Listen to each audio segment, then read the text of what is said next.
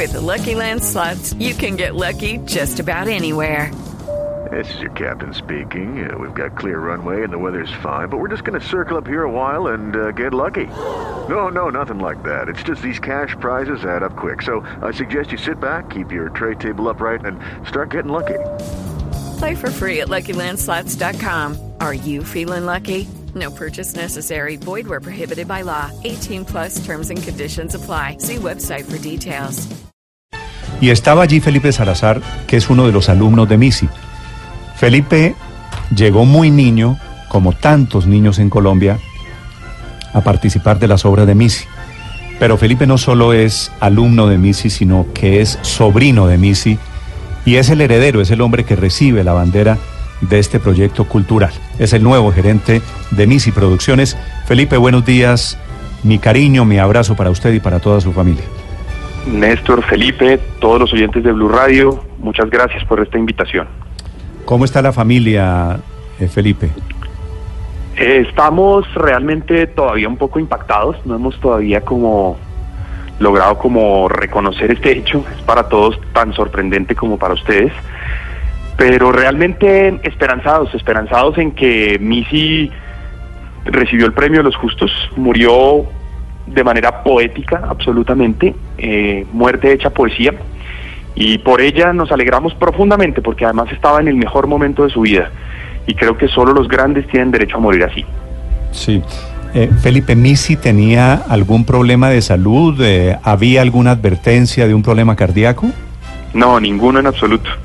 Esa misma noche ella pasó las dos horas del espectáculo de pie, no se sentó un solo minuto, yo estuve al lado de ella toda la obra, eh, disfrutándola profundamente con una alegría profunda, porque era un espectáculo que amaba demasiado. Este 30 años de Navidad para ella fue eh, tal vez el homenaje que ella se hizo a sí misma y lo disfrutaba profundamente. Subió al escenario con una sonrisa y terminó agradeciendo que era su lema en la vida, siempre dar gracias. Y, y se la llevaron de un solo soplo. Es decir, no tenía ningún estrés ni ninguna cosa que lo estuviera mortificando por esos días. No, en particular no, pues nuestra vida siempre en el teatro musical, como ella lo decía en la entrevista que, que escuchábamos ahora y como Néstor bien decía, eh, no es fácil en Colombia, es, es bien difícil y ella siempre, todos los días estábamos nadando entre contratiempos, pero no era algo nuevo, esto era algo pues de nuestra vida diaria en la cual nos llevábamos más de 30 años luchando, entonces pues no había ningún sobresalto adicional. Sí, Felipe, yo recuerdo algunos años particularmente duros para mí, si yo no sé si hace 10 o no sé hace cuántos años, en que casi estuvo a punto de quebrar, casi estuvo a punto de tirar la toalla. Estos, los de este año, los del año pasado, eran momentos de prosperidad, eran momentos felices para Missy como empresaria. Bueno, pues Missy, para Missy nunca hubo momentos tristes, realmente momentos difíciles para nosotros han sido prácticamente todos los años. Financieramente esta compañía sobrevive un poco porque pues porque mi Dios es grande, como dicen por ahí, porque realmente las quijotadas de Missy eran bien difíciles de sobrellevar. Ella no daba, ella no escatimaba en gastos para ofrecerle más calidad al público y para ofrecerle más calidad a, a, la gente que iba a ver los espectáculos. Entonces, cada espectáculo era más grande, más costoso y cada vez y ella siempre quería bajar el precio de las boletas para que fuera más asequible para todo el mundo. Entonces, pues esa competencia es bien difícil. Eh, y entonces, pues no, años, los años no, nunca han sido fáciles, realmente, incluso este año no ha sido fácil, este año Ella es Colombia, tal vez uno de sus musicales más consentidos, eh, pues sufrió fuerte ingratitud de parte del público y no, no tuvimos mucha mucha afluencia y eso pues el golpe financiero es, es muy grande, nosotros no tenemos muchos recursos aparte de la taquilla y de, y de la empresa privada que cree en nosotros y que patrocina nuestros espectáculos. Pero como te digo, eso no era ninguna novedad. Ella tal vez estaba en su mejor momento porque para ella la plata y el dinero nunca fueron su centro ni lo más importante en su vida. Tan era así que, que nosotros, yo en los últimos años me veía a gatas tratando de explicarle, Misi, tenemos que poder pagar la nómina. Y ella siempre decía, nunca, el socio, ella siempre decía, el socio nunca me ha abandonado y no me abandonará ahora. De algún lugar llegará. Siempre decía eso.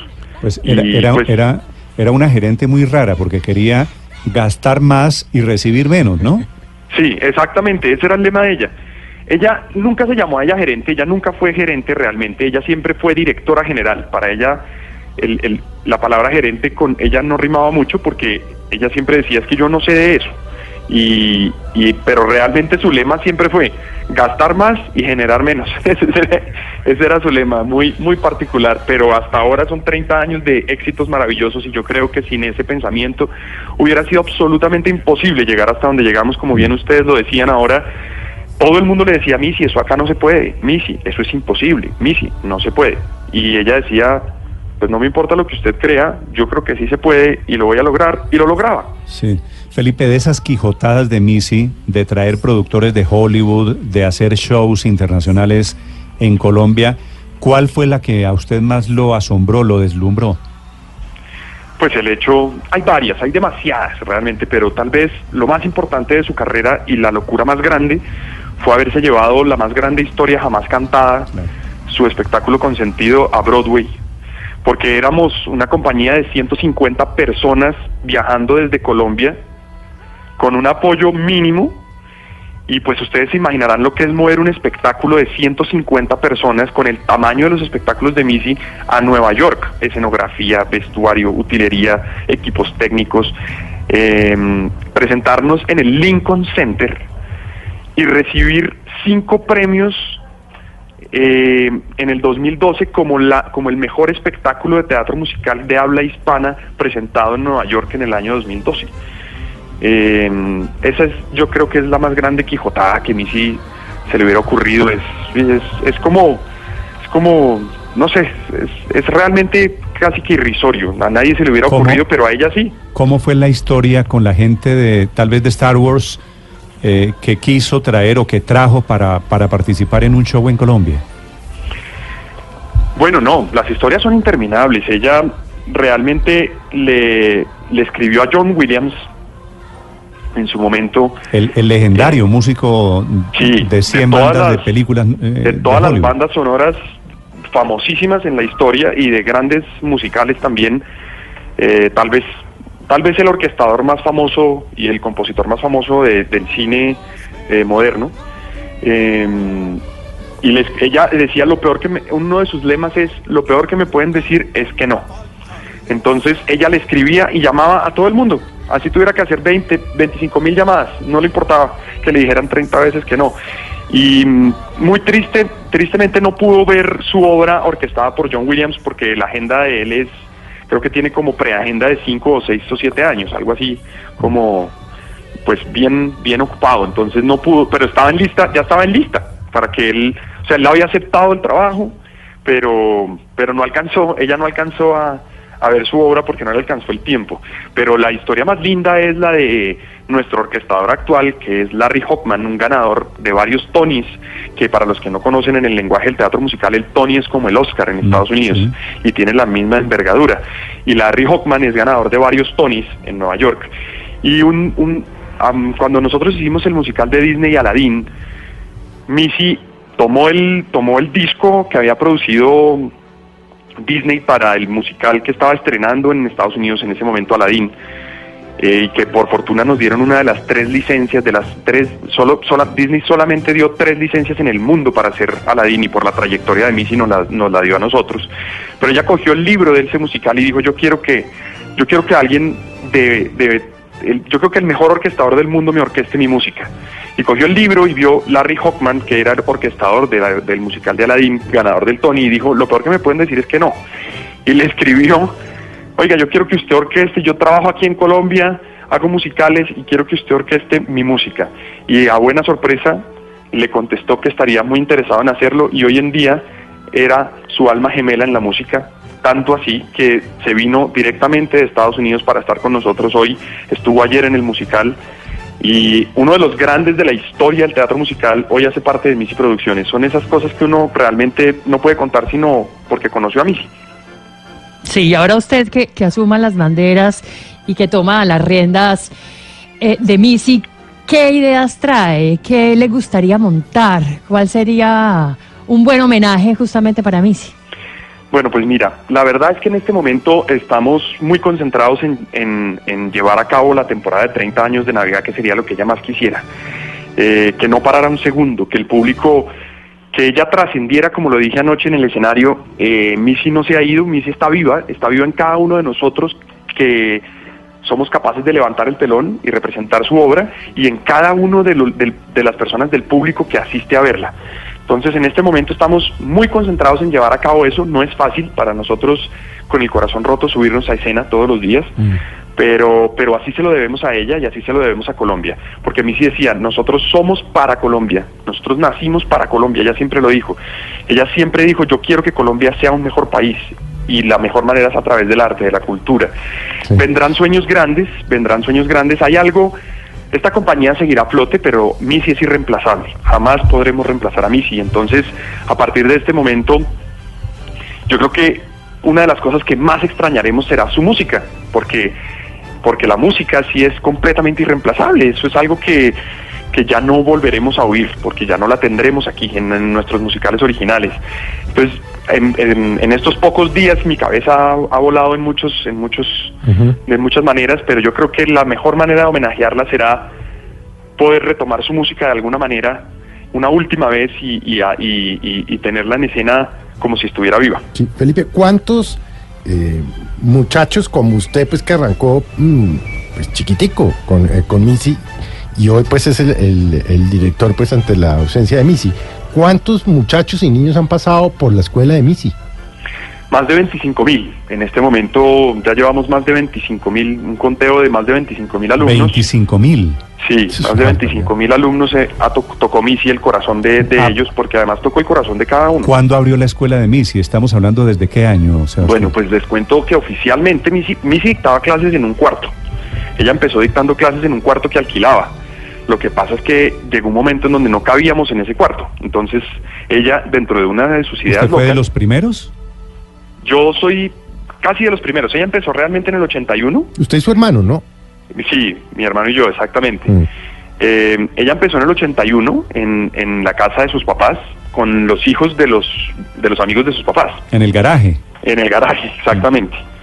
Y mm, ahí empezó, después alquiló un cuarto porque ya el garaje no era suficiente. Y después alquiló un cuarto en una casa donde daba sus clases de música y tenía su coro que se llamaba Timpanitos. Y mm, posteriormente pues ya no cabíamos ni siquiera dentro de la casa porque la, la- persona que nos alqui- le alquilaba a Missy ese cuarto muy generosamente, cuando ya había mucha gente pues le abría las puertas como de la sala, del comedor, de todo, pero ya la casa no fue suficiente. Y en el año 91 Missy dijo, este sueño tiene que crecer y en una de sus quijotadas y sus locuras, porque en esa época pues no había, o sea, si, si hoy en día es difícil, en esa época era mucho más difícil y decidió comprarse una casa en Pasadena que en su momento firmó la, la, la promesa de compraventa en una servilleta sin tener un peso debajo del bolsillo para sustentarla. Pero como siempre, así fue, y de, y de algún lado salió el dinero, pedía préstamos, siempre los pagaba, siempre fue la más cumplida, siempre fuimos además. Y en el 91 oficialmente inauguramos la sede que tenemos hoy en día, que todo el mundo le dijo, Missy, usted está loca, usted cómo va a hacer una casa, cómo va a construir un edificio de 400 metros cuadrados, de 500 metros, Eh, usted está loca, eso es un, abs- un absurdo. Y hoy en día, si ella no fuera así de visionaria, hoy en día nos vemos cortos porque la atención de, de- de nuestros alumnos quisiéramos dárselas cada vez mejor, pero, pero comenzó en el 91 realmente como oficialmente esa escuela que llamamos Missy Escuela de Teatro Musical. O sea, oficialmente el, el- el proyecto educativo de Missy dura 27 años. Sí, hasta el momento, ininterrumpidos, exactamente. Sí. ¿Y va a seguir ahora sin Missy, Felipe? Por supuesto que va a seguir.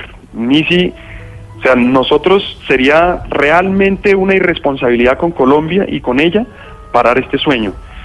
Eh, ella labró un camino y nos dio, nos entregó una responsabilidad gigante a quienes hoy en día estamos en, en, en, en su, en su legado para que esto no muera y para que Colombia pueda seguir creciendo de la mano del arte. Missy siempre fue una, una abogada del arte, una gran creyente de la cultura. Ella decía, la única manera de salir de nuestro país que está infundado en el odio es a través de la cultura. Si nosotros no paramos de odiar y empezamos a amar, será imposible salir de nuestra cultura del odio. Y, eh, y por eso sus mensajes en cada una de sus obras son de profundo amor. Mm. Pues escuchan ustedes al hombre que va a heredar las banderas de Misi, que sigue con su academia, que sigue con sus obras. Eh, ¿Qué va a cambiar, Felipe, cree usted, de aquí en adelante? Bueno, yo creo que muchas cosas tendrán que cambiar en este momento porque, como lo dije antes, Misi es irreemplazable y, y tendremos que reorganizarnos a nivel interno, cosas que ya vendrán y, y, y no es, digamos, momento en este instante Felipe. como para definirlas, pero, pero yo creo que, que lo que lo único que no cambiará será su esencia, que es lo que la gente siempre ha querido y lo que la gente siempre ha ido a ver a sus espectáculos y todos los padres de familia que han creído en nuestra escuela han ido a buscar, que es ese amor profundo por la música, por el teatro musical, por los niños y el jamás entregarnos ante la adversidad. Hay una frase de este musical que es muy hermosa, en 30 años de Navidad, que habla de fortaleza ante la adversidad. Nosotros sabemos que ese es su mayor legado. Felipe, esto ocurrió el sábado, eh, eh, perdón, el viernes en la noche. ¿Cómo les fue en el show del sábado y cómo está la taquilla para, para los siguientes días?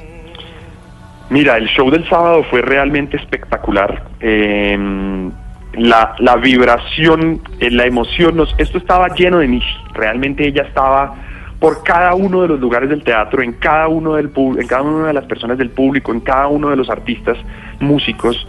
Ella, ella nos, nos, nos llenó a todos y la función salió absolutamente espectacular.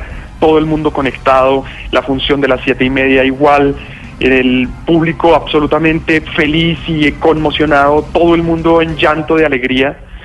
Eh, yo creo que un, un mejor un mejor legado, un mejor homenaje para ella es realmente imposible. Estoy seguro que nos está sonriendo desde el cielo dirigiendo su coro de ángeles porque mm, porque es lo, mínimo que podríamos tener para ella.